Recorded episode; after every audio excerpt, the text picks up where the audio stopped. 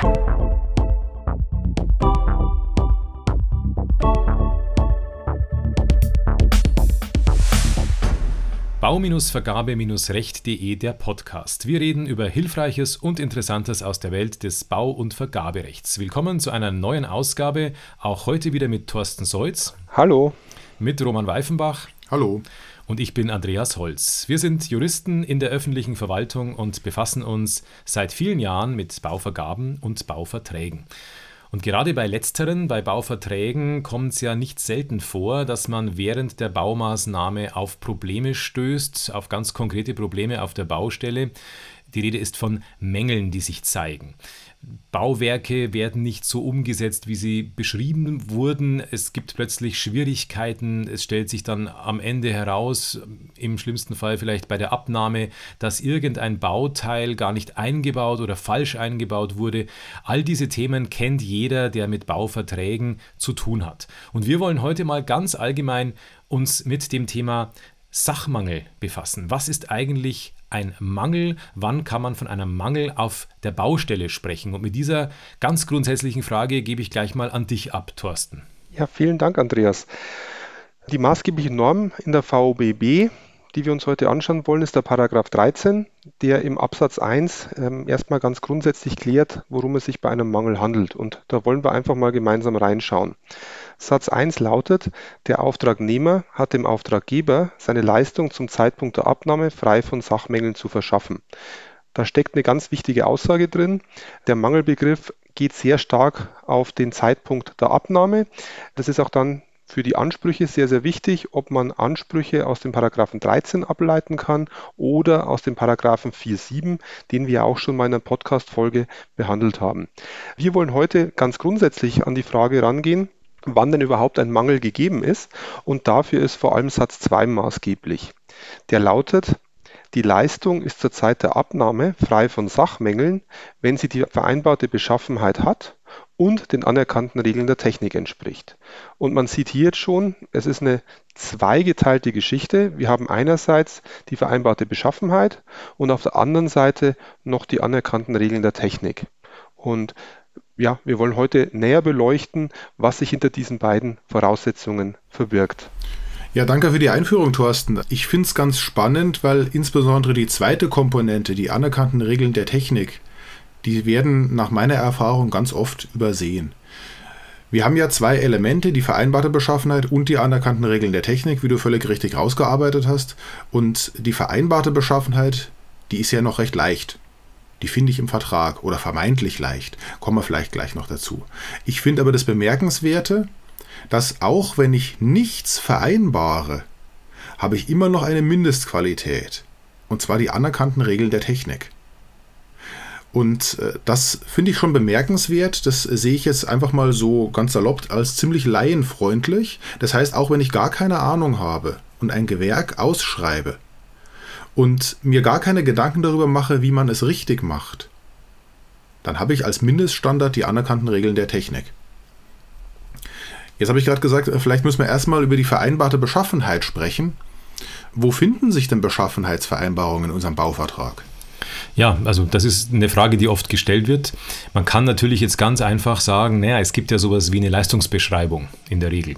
Das heißt, ich würde normalerweise in der Leistungsbeschreibung nachschauen, was habe ich denn zu konkreten Positionen drinstehen im Vertrag? Wie ist die denn definiert, diese Position? Wie soll die umgesetzt werden?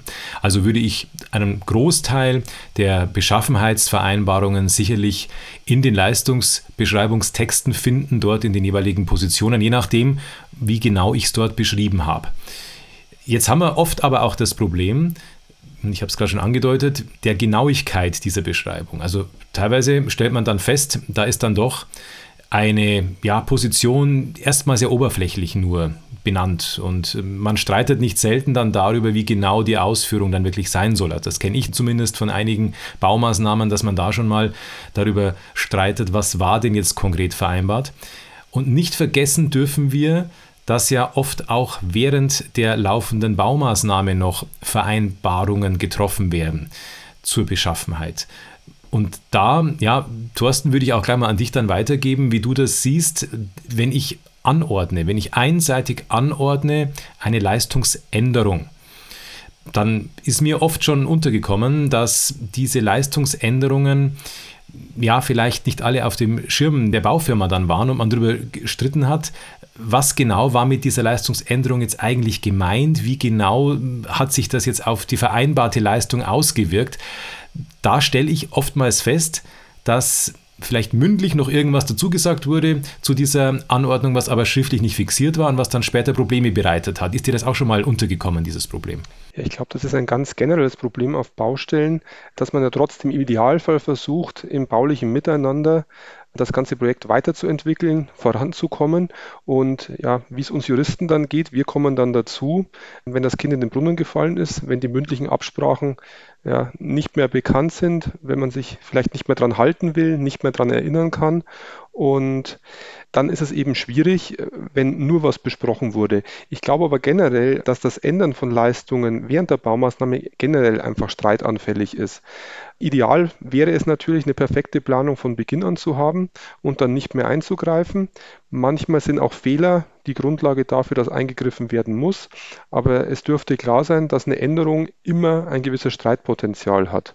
Und das ist meines Erachtens eine von zwei großen Fehlerquellen oder, oder Streitpunkten in den Bauverträgen, dass dann eben unklar wird, welche Leistung gelten soll. Den Auftraggebern ist zu empfehlen, Anordnungen natürlich am besten in Textform zu machen, dass sie klar werden. Idealerweise werden Nachtragsvereinbarungen geschlossen, dass beide Seiten wissen, wie sie dran sind. Und auch als Auftragnehmer würde ich schon darauf achten, dass ich, wenn ich eine Anordnung bekomme, die auch irgendwo dokumentiere, weil wenn ich auf eine mündliche Anordnung reagiere, habe ich halt auch ein gewisses Risiko, dass ich danach dann ja, belegen kann, dass wirklich die Änderung stattgefunden hat. Ein Punkt, den ich auch noch ganz interessant finde, den man nicht ganz vergessen darf, weil wir vorhin darüber gesprochen haben, was die Vertragsgrundlage ist. Da haben wir jetzt ganz salopp gesagt die Leistungsbeschreibung. Die ist natürlich nicht nur das Leistungsverzeichnis, in dem textlich beschrieben wird, was gebaut wird. Da gehört auch die Baubeschreibung dazu und auch die Pläne. Und auch da ist natürlich viel Potenzial für Streitigkeiten drin, weil es da zu Widersprüchen kommen kann. Und das mag dann auch Probleme bereiten, wenn man später herausfinden will, was eigentlich geschuldet war. Da will ich jetzt noch gar nicht drüber sprechen, dass wir dann mit Regelungen wie der VOBC oder ähnlichen dann vielleicht auch nochmal Ergänzungen haben, die sich an der Stelle auch noch auswirken können. Oder wie sind da deine Erfahrungen, Roman? Da bin ich ganz bei dir, Thorsten. Ich glaube, wir würden jetzt, wenn wir über Widersprüche innerhalb der Leistungsbeschreibung, also zwischen Plänen und Textteil oder Vorbemerkung und Positionstext auch noch sprechen wollen, würden wir, glaube ich, locker hier eine Stunde Streitigkeiten ausbreiten können. Aber weil du sie gerade angesprochen hast, möchte ich nochmal auf die VBC zurückkommen. Denn ein weit verbreiteter Irrglaube ist ja, dass die VBC als DIN-Norm nicht zur vereinbarten Beschaffenheit gehört, sondern vielleicht sowas wie eine anerkannte Regel der Technik ist. Und äh, da möchte ich nochmal klarstellen, weil dieser Irrglaube ist nach meiner Wahrnehmung nicht aus den Köpfen herauszukriegen. Das stimmt so nicht. Die VBC ist Vertragsinhalt. Findet man ganz klar im Paragraph 1 VBB, wo die VBC Vertragsinhalt wird. Das bedeutet, für den Fall, Andreas, den du geschildert hast, ich ordne eine Leistung an, und vielleicht ordne ich die sehr rudimentär an. Ich habe vielleicht keine großen Ausführungen dazu getroffen. Ich habe einfach nur gesagt, naja, die Wand, die soll jetzt doch gefliest werden. Und so soll der Fliesenspiegel ausschauen. Und nach der Baubeschreibung ist aber klar, das ist ein Feuchtraum oder das ist eine Küche. Dann sind die Qualitäten der Fliesen zwar nicht in der Anordnung definiert, aber über die VBC habe ich ja Anforderungen an gewisse Räume, habe ich Verweisungen auf andere technische Regelwerke, die damit mittelbar auch das Leistungssoll definieren, sodass ich eigentlich da eine Mindestqualität habe und das ohne auf die anerkannten Regeln der Technik zurückgreifen zu müssen. Also immer noch im Bereich der vereinbarten Beschaffenheit. Das heißt, die immer wieder so diskutierten anerkannten Regeln der Technik haben eigentlich relativ wenig Spielraum. Oder wie siehst du das, Andreas? Haben die viel Anwendungsbereich?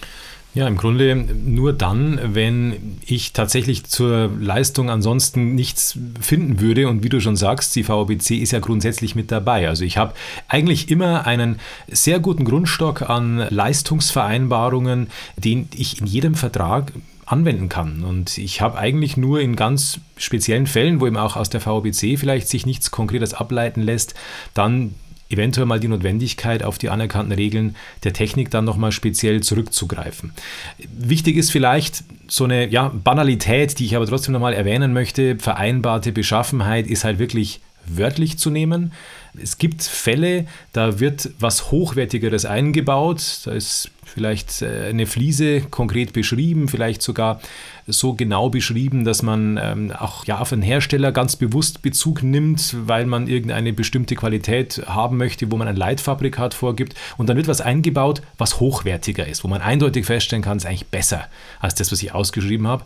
Gleichwohl wäre das ein Mangel. Also auch wenn es hochwertiger ist, wenn es nicht das ist, was ich wollte, ich hatte vielleicht einen ganz konkreten Grund und wenn es nur der Grund war, dass ich halt einfach in allen Räumen das einheitlich machen möchte, vielleicht in allen Gebäuden einer bestimmten Gebäudekategorie, die ich als öffentlicher Auftraggeber betreue, die gleichen Fliesen haben möchte, dann ist das trotzdem ein Mangel. Das ist was, was glaube ich immer mal wieder wichtig ist. Man muss da immer wieder mal darauf achten, Mängel können auch dann vorkommen, wenn eben das Ergebnis eigentlich besser ist als das, was man selbst vorgesehen hat. Was ich jetzt aber glaube, noch ein bisschen vertiefen zu müssen, ist die Frage, was sind denn jetzt diese anerkannten Regeln der Technik genau? Du hast vorhin mal gesagt, Roman, eine DIN-Norm ist eine anerkannte Regel der Technik. Ist allerdings auch wieder so eine Formulierung, bei der man vorsichtig sein muss, denn DIN-Normen haben grundsätzlich den Anschein einer anerkannten Regel der Technik. Es gibt aber Fälle, da reden wir meistens über so Beispiele, die mit Dämmung zu tun haben, wo sich einfach auch in der Technik sehr viel entwickelt, wo sich sehr schnell irgendwelche Dinge verändern, wo manchmal der Stand der Technik der nicht zu verwechseln ist mit dem Begriff anerkannte Regeln der Technik, aber wo manchmal der Stand der Technik davon eilt und man am Ende in der DIN-Norm was stehen hat, was eigentlich überholt ist das sind so Fälle, die gelegentlich vorkommen. Wie würde man denn anerkannte Regeln der Technik vielleicht griffig zusammenfassen oder definieren können? Thorsten, fällt dir da irgendwie so eine Standardbeschreibung ein? Ja, die gängige Definition hat eigentlich auch wieder zwei Elemente. Es geht dabei um Regeln für die Ausführung von baulichen Leistungen, die einerseits von der Wissenschaft als technisch richtig anerkannt sind und auf der anderen Seite sich in der Baupraxis bewährt haben. Also man sieht daran schon, dass das Ganze auch eine gewisse Dynamik hat, weil es auf die Bewährung in der Baupraxis ankommt, weswegen dann auch verständlich wird, dass niedergeschriebene Normierungen äh, nicht zwangsläufig dauerhaft richtig sein müssen, weil sie einfach durch die gelebte Praxis überholt überholt werden können. Ja, was versteht man jetzt unter den einzelnen Elementen?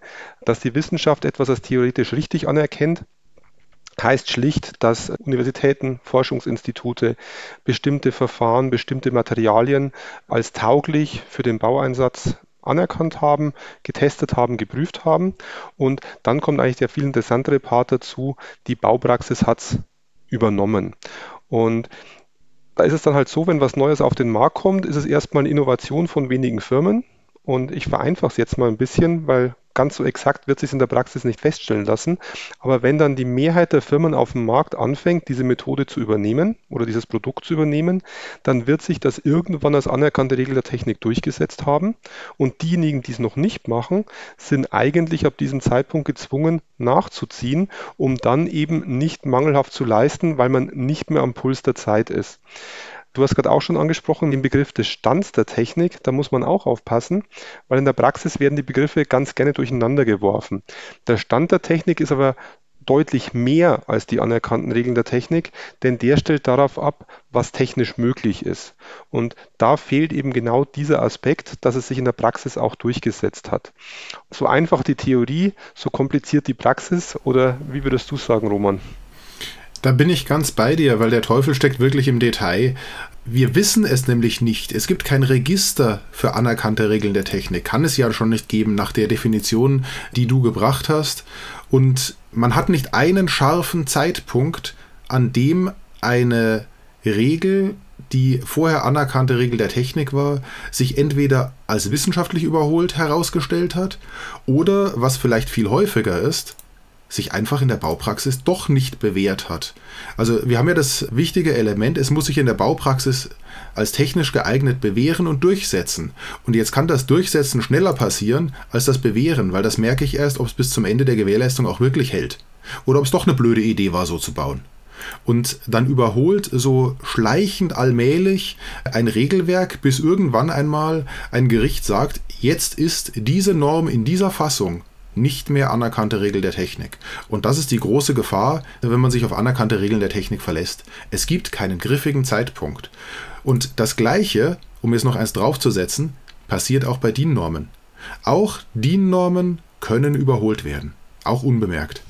Und das Stichwort Gericht ist gerade schon gefallen bei dir. Im Zweifel muss sowas gerichtlich dann geklärt werden. Also wenn man dann wirklich mal drüber streitet, was war jetzt in dem Moment der tatsächlich maßgebliche ja, Stand der anerkannten Regeln der Technik, auf was muss ich da mich wirklich jetzt beziehen, das wird im Zweifel, ja, wenn es sein muss, auch mit Sachverständigen Gutachten vor Gericht geklärt werden müssen, um dann klar herausarbeiten zu können, was war geschuldet vom Auftragnehmer, war seine Leistung dann im Zeitpunkt der Abnahme mangelhaft oder nicht. Da fällt mir ein, wir haben ja einen schönen Blogartikel dazu, können wir vielleicht unsere Hörer noch daran erinnern.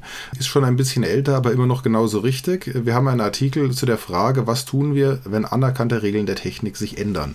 Ja, ich denke, wir haben jetzt in aller Kürze mal Stichworte erläutert, die mit dem Mangelbegriff zu tun haben. Die werden uns auch in weiteren Folgen immer wieder mal begleiten. Das war eine kleine Einführung zu diesem Thema. Auch zum Thema Sachmangel gibt es in unserem Blog diverse Artikel, die man lesen kann, wo man sich noch weiter vertiefen kann. Für heute war es das jedenfalls. Beiträge zu diesem und auch zu vielen anderen Themen finden Sie unter bau-vergabe-recht.de. Anregungen und Themenvorschläge gerne per E-Mail an podcast.bau-vergabe-recht.de oder per WhatsApp Sprachnachricht an 089 21555 882. Wenn Ihnen unser Podcast gefällt, freuen wir uns auch über eine positive Bewertung in Ihrer Podcast-App. Danke fürs Zuhören und bis bald. Bis bald. Vielen Dank.